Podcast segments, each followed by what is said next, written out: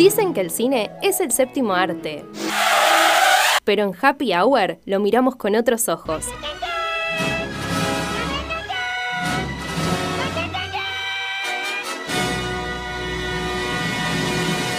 Los del chamullo y la opinión cinéfila de Emma Florio.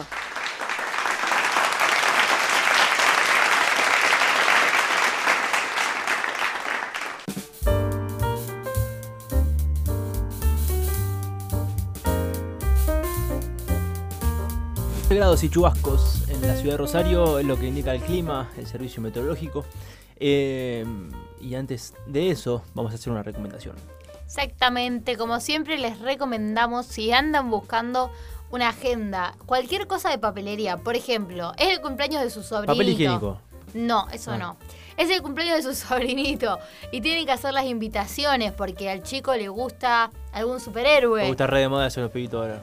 Sí, más. Hacer la, hacer la tarjeta. la- Va, siempre estuvo de moda, pero Sí, ahora como que temático. está. eh, ¿Ah, sí? Hacer el cumpleañito Ah. temático. De, Claro, y aparece el superhéroe. Y el super-. Yo le hago el temático de Argentina. Le compro azul y celeste todo. No, ¿Lo celeste y blanco. Con el papel ese. ¿Cómo se llama? Crepe. El papel crepe. Uy, qué asco el papel crepe. Lo hacía llevar a la escuela. Mal, tal cual. El Para papel hacer- satinado. Qué asco. Sí, el que papel. Bueno, decide por hacer las eso. bolitas. Por eso, para que no sea así algo común. Algo, claro, tal cual. Habla con alguien que sabe. ¿Y Claro. quién sabe? Nuestra amiga Camila, que es una diseñadora gráfica de confianza, que la pueden buscar en Instagram como arroba cami-landia- Le dicen que van de nuestra parte y en ese espacio creativo que tiene ella van a poder hablar de cuáles son sus ideas, qué se puede concretar, cómo se puede armar y van a tener una identidad propia. Muy copada para lo que quieren hacer. Joshi, ahí está entonces, arroba Cami y en bajo Landia y en bajo eh, es el Instagram de, de Cami. Bueno, eh, ¿tenés muchas ganas de hacer tu sección, tu columna habitual de cine y series? La verdad que sí. Igual estuve haciendo videos. Sí. Hubo constante. presencia, Hubo Para los que no lo vieron, hay varios, dos videos. Hay dos videos muy distintos. ¿De qué? Ya me, me Uno era sobre películas de aliens Uy, ese estuvo muy bueno. y otro sobre un, películas musicales, pero específicamente sobre una que se llama En el barrio. Igual me cagaste porque la de Alien tenía que ser en vivo. ¿Por qué? Y había mucho por opinar. Y bueno, la hacemos Cuando, si quieren. cuando venimos, claro, musicales, David Bowie, eh, no sé. David Bowie. No sé. Es verdad, esta era una película musical igual. ¿Viste? Eh, no, Laberinto se por, llama, se por- las recomiendo. por Instagram, no, Aliens, todo. Bueno, Bueno, la próxima. la próxima. Eh, y hoy, Hoy vamos a hablar de reuniones. Reuniones ¿De elencos de Ah. películas. Bien. Que es algo que se estuvo poniendo de moda últimamente. Sí, muy específico. ¿Por qué les voy a hablar de esto? Les voy a contar que el fin de semana pasado, no. El anterior vi la reunión de Harry Potter, de la que vamos a hablar ahora. Ah, ¿la transmiten? No, es- sí, en realidad es como, eh, son entrevistas. Está Ah. como, fueron 20 años de, de la peli de Harry Potter. Y em, hicieron como una especial que dura una hora 40. Y la vi no una, sino dos veces. ah, ¿Por qué? Tiene una explicación. Hay un poco la de primera la vi yo y después le conté a mis papás, que también son como fans, y les conté algunas anécdotas, se coparon y la volví a ver dos veces seguidas. Pero estuvo bueno porque le puedes sacar todo el jugo. Es que lo, creo que es una acción de los fans, eso, literal. Claro, tal cual. Volver a verla. Tal cual. Lo- Jenkins. claro, es lo que vamos a hablar ahora Vamos. exactamente. A ver cómo están con la carrera. Yo creo que estas recopilaciones, obviamente, están hechas para y por los fans. Si una producción no pega en el público, no tiene fanáticos, este tipo de reuniones no tiene ningún tipo de sentido. ¿Qué me importa que está haciendo el actor de Montoto y Juan? Si Montoto y Juan me dio lo No mismo. la conoce nadie. Claro, tal cual. Em, pero lo que es interesante, o sea, Jenkins eh, lo que plantea, que es un autor que damos en la Facu, es que los fans como que tienen, como dice Agus, cierta obsesión. Como que ven, reven, ven cuáles son los agujeros en la trama. Y ese fanatismo va más allá de los personajes con los que pueden identificarse, hacen cosplays, hacen fanarts y todo ese tipo de cuestiones, sino que también se fanatizan con los actores. Quieren saber qué hacen, qué- cómo, cómo están, cómo pasó el tiempo para ellos, si llevan bien, si son amigos, qué, qué onda, si sale el protagonista con la protagonista. ¿Cuánto tiempo se usó en marketing que se diga que los actores salen? qué pesado, Sí, los sí, fanáticos. Sí. Todos somos fanáticos de algo, Soledad Silveira y Osvaldo Laporte, cinco hijos tuvieron. tal cual.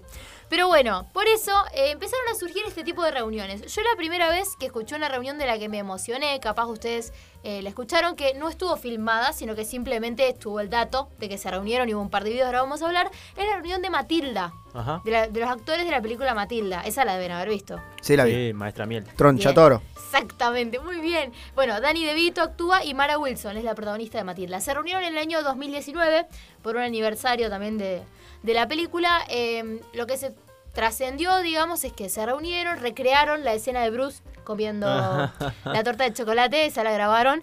Eh, lo sientan ahí a Bruce y lo hacen comer chocolate, es muy, muy divertido. Bolaños. Exactamente. Eh, y bueno, y todos pudimos ver, digamos, que se ve que for- forjaron una amistad, siguieron, digamos, eh, durante mucho tiempo en contacto y decidieron reunirse y pudimos ver, digamos, cómo le pasó la vida por encima a todos. Eso también es medio morbo, ¿viste? Como ver sí. cómo están actualmente, si engordó, si está más flaco. Una mentalidad horrenda, pero bueno, lamentablemente tenemos ese chip en la cabeza. Bueno, y otra cosa que se dio a conocer, por ejemplo, en este tipo de, de reencuentro, es que la actriz de Matilda publicó un libro Ah, mira.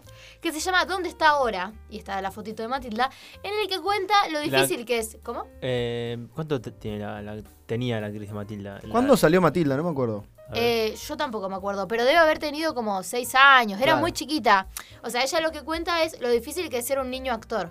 Porque, ¿qué pasa? Ella tiene el triunfo de Matilda, triunfa en otra película que se llama Miss Dogfire, y triunfa en otra película, y después empieza a crecer. claro. Y ya como no era una niña, de adolescente no pegaba, no conseguía papeles, y se deprime. Claro. y cuenta, digamos, cómo es toda ese, digamos, todo ese trayecto y todo esa, eso complicado que Como nuestras Crismo. Sí. Claro, Las chicas Crismo. tal, claro, tal cual. Del 95. Matilda. Del 95, Mira. claro, bien. Claro. Bueno, eh, vamos a tener que, como les digo, ella se deprime y también se dieron a conocer mu- muchas anécdotas, digamos, que hubo durante el rodaje, porque más allá de, bueno, su historia personal, no es fácil grabar con chicos. Una anécdota muy copada, el, el que hace del padre es Danny DeVito, lo deben conocer, es Sí, un sí. actor muy conocido, pero también él es el director de la película. Es el que toma el libro, digamos, y lo lleva a, Ah, mira. a la Lo pantalla. Lo adapta. claro.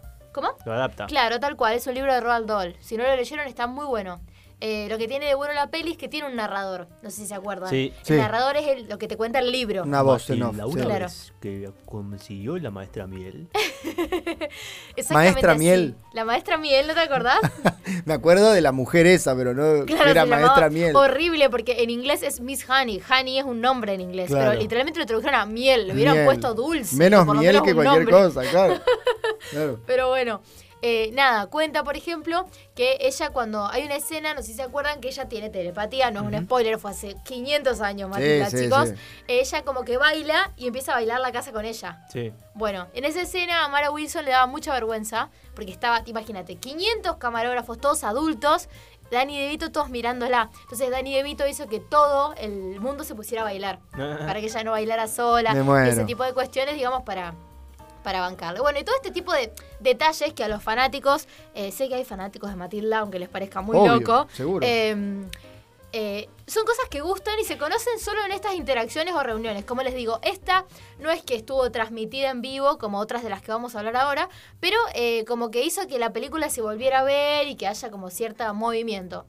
Una de las cuestiones que yo pregunté, yo siempre en mi Instagram hago el lema pregunta, es si consideraban que estas reuniones las hacen por amor al arte o por plata.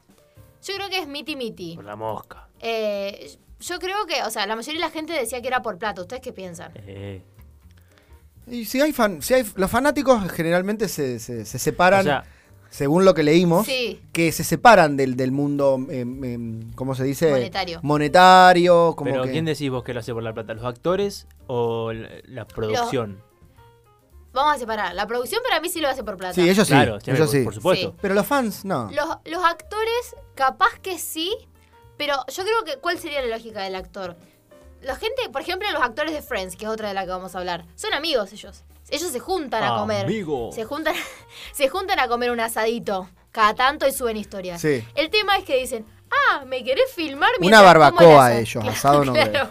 ¿Me querés filmar mientras hago la barbecue? Un millón de dólares. Aprovechan. Ustedes aprovecharían. Si ustedes fueran. Entiendo, de entiendo. una Igual serie- también hay una nostalgia, creo, Sí, porque mirá lo que, lo que que dejamos sembrado, mirá lo que pasó, mirá lo que hay ahora. Sí, Hay tal algo cual, ahí. Bueno, obvio. el de Friends está muy basado en la nostalgia. Sí, el todos, sí, tal cual que, que lo vimos justo. El, todos esos, ahora como que vende mucho la nostalgia. Bueno, una de las series más vistas es Stranger Things, que está situada en los 80 y está volviendo toda la cuestión de los 80 porque la está viendo gente que fue chica de los 80 como los protagonistas de Stranger Things. Claro. Entonces es como que juega mucho la nostalgia y se están agarrando de eso. ¿Y cómo se dieron cuenta? Porque como les dije, esta de Matilda fue más que nada de difusión. Yo creo que posta, y fue un asado que se juntaron todos juntos y no es que alguien les pagó para hacer el reencuentro. Se sacaron un par de fotos, recrearon y fue difusión. Bueno, durante el año 2020 empezaron a haber reencuentros virtuales, obviamente, Uy, qué paja. filmados y difundidos. Pero esperen, primero, uno de los primeros que se hizo fue el de Volver al Futuro. Que ya, digamos, había tenido cierta movida en el año 2015, porque es el año en el que Marty McFly hubiera llegado al, al futuro. Claro. Entonces hizo cierta movida, no hubo una reunión, pero ponele el que hacía el doctor, hizo como un video diciendo el futuro es ahora, como que llega Marty. Había incluso una cuenta de Twitter que contaba, decía, estoy por llegar, Ah. llegué, y después se desactivó la cuenta. Claro, claro. Estábamos todos los boludos ahí siguiendo a Marty McFly, pero fue muy divertido.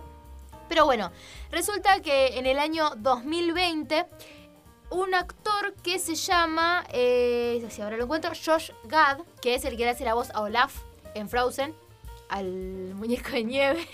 No la vi a Frozen, no la vi. No, Me gusta el- la, la canción, es re pegadiza. Sí, y es el que hace del amigo de Gastón en la Bella y la Bestia, en la de personas. También es como, si le ven la cara se dan cuenta, hace Claro. Mm. muchas películas de comedia, pero no es como muy conocido, que creó como una especie de eh, contenido que se llama Reunited Apart, como reunidos desde lejos, y lo que hizo es hacer reuniones de cast eh, vía Zoom, transmitidas por YouTube de distintas películas Claro. durante la pandemia para animar a la gente y aparte durante la transmisión que la llegaron a ver millones de personas porque viste cómo somos la gente y estábamos todos al repedo Sí. Dejaron un link para donaciones para investigación para el COVID-19 contra el COVID-19 y para financiar eh, Reencuentros. Ah. no para financiar las otras producciones no De Pfizer. Ah, Sí, sí. para financiar em, a los hospitales y esas cuestiones que tenían eh, enfermos de COVID digamos. claro. no de Estados Unidos sino de distintos países no De- sé bien cómo África, estaba seguro. gestionado Sí, sí, sí. Bueno. De las colonias sería. Bueno, primero ya les digo, volver al futuro, eh, estaban, digamos, eh, todos, em, ¿Y están ahí? ¿Todos ¿Cómo? viven? creo que sí, que estaban todos vivos. Bueno, estaba el que hace de Marty McFly, que él estuvo mucho tiempo, no sé si ustedes sabían, tiene Parkinson. Ah, no. El actor, No, no. eh, iban a No filmar. Volver al Futuro 4, pero no pudieron porque a él le empezó a agarrar la enfermedad, ahora como que la tiene mucho más controlada y actuó en otras producciones. Eh, pero bueno, nada, estuvieron hablando de la película, decía cuánto que no se veían, que qué sé yo, justo se cumplían 35 años Mm. eh, de la película en el 2020. Y nada, básicamente hicieron como una especie de juego con esto que yo les decía que en 2015 se cumplió de qué es lo que pasó en el futuro. eh, realmente, a diferencia de la película, porque en la película básicamente los autos volaban, era como muy Sí. eh, futurista, básicamente, Claro. muy los supersónicos, sí, sí. eh, digamos. Pero bueno, nada, ya les digo, se, se hizo como mucha movida con esto. Y yo es verdad, no sé si ustedes se fueron enterando, pero hubo como muchas reuniones. A ver, por se ejemplo. reunieron los Goonies, no sé si la vieron a esa, No la vi. Pero No. es conocida también de los 80, los cazafantasmas. Esa Eh, Si vos Sí. querías que, que Yo voté que se vos votaste, después vamos a leer los Se que- murió uno. Sí, se murió, bueno, en la última película. El más famoso, el, el, el de ojitos. Sí, el de Antojitos, exactamente, que no que me en la última película es como un homenaje eh, hacia él. El Señor de los Anillos y Karate Kid, o sea, producciones muy, muy copadas y estaban, yo ahí estuve viendo. Bueno, el Karate Kid se, está, se hizo Cobra Kai. Claro, exactamente, también fue como una difusión, usaron, digamos, esta plataforma para difundir eh, eso. Y básicamente ya les digo, es como que contaban anécdotas, esas cosas. Uno a eso lo ve si es muy fanático. O sea, si no te copó la película o si no estás metido en la onda, es como que Sí. Es como una charla por Zoom de ellos. Otra que me llamó mucho la atención, eh, que, bueno, después las empresas se dieron cuenta que esto empezó a agarpar. Entonces Sony empezó a hacer reuniones en su canal oficial de YouTube, Mm. que es la de la niñera de Nani. No sé si la vieron a la Sí. serie. Sí, no, sí. sí. me acuerdo de La serie, pero no. no. Pero lo que me pareció copado, porque yo pensaba, ok, me copa ver una reunión, pero si están hablando por Zoom, una hora, o sea, me embolo, está Es todo un, bien. un streameado, como es? Claro, sí, un streaming. Un streaming. Eh, pero lo que hicieron de Nani, eh, pidieron a los escritores de la serie que escriban un capítulo nuevo Mm. que tratara sobre la cuarentena, se lo mandaron a todos los actores y hicieron como una lectura de guion, como si lo estuvieran actuando. No, muy Entonces, copado. hicieron como un bueno, nuevo ahí se pusieron a trabajar, no pidieron Claro. plata por pedir nomás. claro, tal Claro, cual. claro. No es que pusieron la cara nomás, Claro. sino que le pusieron onda y grabaron eh, el, digamos, el, el capítulo nuevo. No Mm. lo vi, pero me parece muy interesante y ahora lo voy a ver cuando, cuando llegue a mi casa Qué porque me parece onda. muy interesante. Bueno, y después, como las empresas, como les dije, se dieron cuenta que garpaba, produjeron el HBO Max, sacó tres, que ahora vamos a nombrar que son distintos. Tenemos el de Friends, que a mí me gustó, pero es como raro, porque vamos a tener, ya te digo, a los, a los protagonistas que llegan al set, toda la nostalgia, se prueban la ropa o, o cuentan anécdotas. También ponen en evidencia... También mucho- reviven capítulos. sí, O, leen o el escenas, guion. o escenas de capítulos. Claro, le leen el guion. eh, pero también cuentas cosas de detrás de escena que uno no se da cuenta. Por ejemplo, Phoebe, la casa de Phoebe, cuenta que ella se sentía como mucho más fea que Rachel y Mónica, como que se sentía tirada a un lado. O el que hace Chandler cuenta los problemas que tenía con las drogas. O sea, es como. Obviamente no, no es para llorar, ¿eh? Pero como que cuentan ciertas cosas eh, por detrás. Lo que no me gustó, por ejemplo, aparece Justin Bieber. Como que nada que ver, Nada que ver, modelando un ahí. vestuario Sí, sí. y y como que fue raro y no me gustó James Corden, como es como que él en un momento hace como un talk show en los que les hace preguntas, pero para mí quedó medio Ellos se raro. juntaron personalmente. Claro, sí, Claro. sí, en el estudio, digamos. Ah, bien. Estuvieron en las locaciones. Ah, ahí en la casa esa Claro, famosa. no, no. La verdad que está muy bueno, pero en cierto punto no me terminó de cerrar. Por otro lado tenemos el de Harry Potter, que también es de HBO Max. Eh, los dos duran una hora cuarenta más o menos, no llegan a las dos horas. Eh, que me gustó mucho más porque es más formato documental. Vieron que vos tenés a la persona sentada en el set, en una silla, y hablan a la cámara. No es que hay un presentador y todo ese tipo de cuestiones. Y em, está muy bueno porque... Harry Potter es un universo muy interesante porque tuvo distintos directores. No es que el mismo director dirigió todas las películas. Entonces aparecen todos los directores y va cambiando el tono y la forma en la que se cuentan, digamos, las anécdotas y las cosas en base al director, el enfoque, la edad que tenían ellos. Y hay mucho material detrás de escena, que eso en el de. Friends no me acuerdo si está. Mm, Eh, que, por ejemplo, no sé, ellos, a ver, los protagonistas tenían 11 años, eran chicos. Claro. Entonces contaban que estaban todo el tiempo jugando un juego en el que se pegaban en las manos. Y hay veces que tenían que esconder las manos de los rojas que las tenían, por tanto jugar y ese tipo de cuestiones.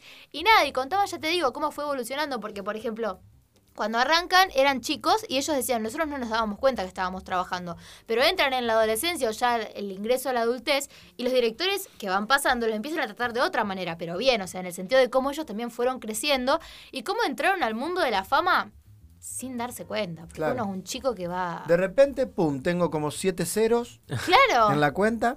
Qué Claro, lindo y darse te conoce todo el mundo, ¿no? Claro. Pero, o sea, no puedes salir a la calle, no puedes... Sí, sí, sí, sí. Eh, y bueno, nada, la verdad que es muy interesante si están metidos... Más allá de en- eso, sí. que esos pibes hicieron algo. después- Bueno, eh, Emma, Emma Watson, sí. sí actuó mucho después, pero los otros dos no. A ver, yo creo que también, al ser ellos tan chicos, ellos mismos lo dicen. Nosotros hacíamos de cuenta que actuábamos. Ellos los eligieron porque eran muy parecidos a los personajes. Mm. En personalidad, en modismos, en apariencia física. El que hace de Ron es Ron.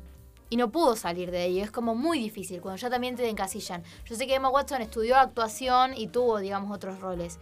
E incluso sé que fue muy distinto cómo administraron la plata Ah, que ¿sí? ellos ganaron. Por ejemplo, el caso de Ron se compró un carrito de helado.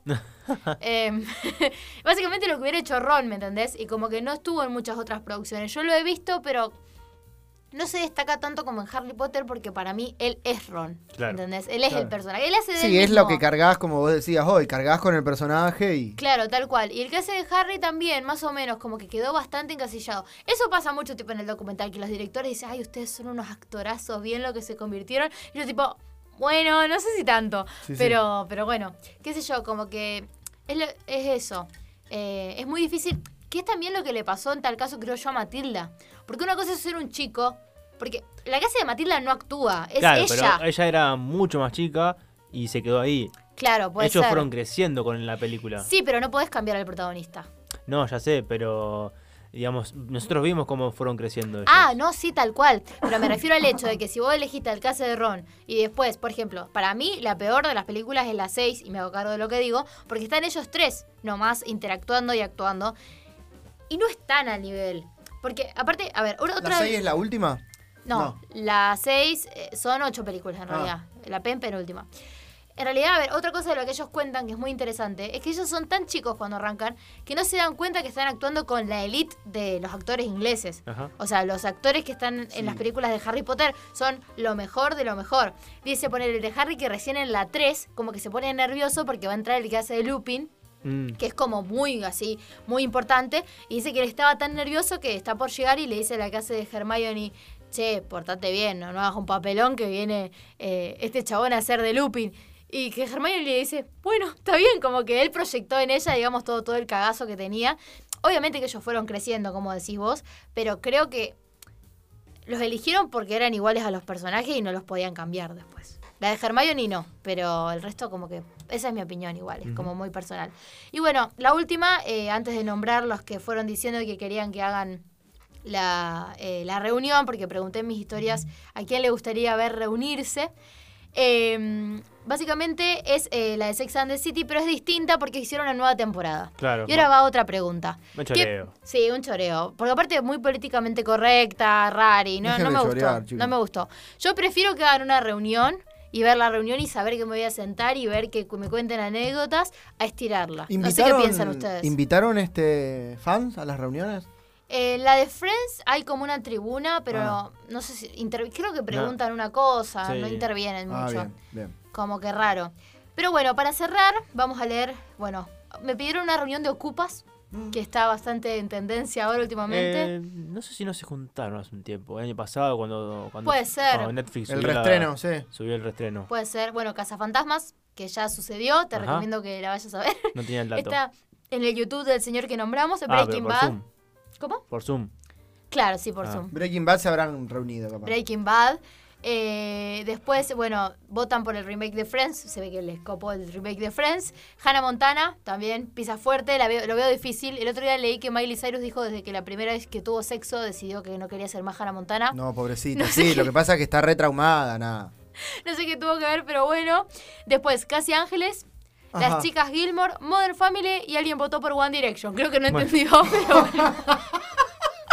Bancamos a muerte. Bueno. Yo quiero Titanic, quiero la remake de Titanic. Ay, mal, una reunión tipo que cuenten todas las anécdotas. Sí. Y yo Leonardo. le preguntaría a DiCaprio por qué no se subió a la balsa. Nada, ya ¿Por está. qué no se subió a la balsa? Porque Claro, se, si la- entraba. se cagaba la película, si la gente Ay, lloró pero por eso. entró, chicos, Sí, entraba la balsa. Pero ella se hundía igual, Kate se hundía, se hundía. Bueno, Ella se hundía. Bueno, lo dejamos con esta incógnita. ¿Por qué no subió a la balsa? ¿por qué no subió a la balsa? Sí. Excelente, la, el reencuentro con la sección de Emma. Escuchamos a Gorilas, ¿les Vamos. parece? Dale. Eh, estamos hasta las 20. Acá en Planeta somos Happy Hour.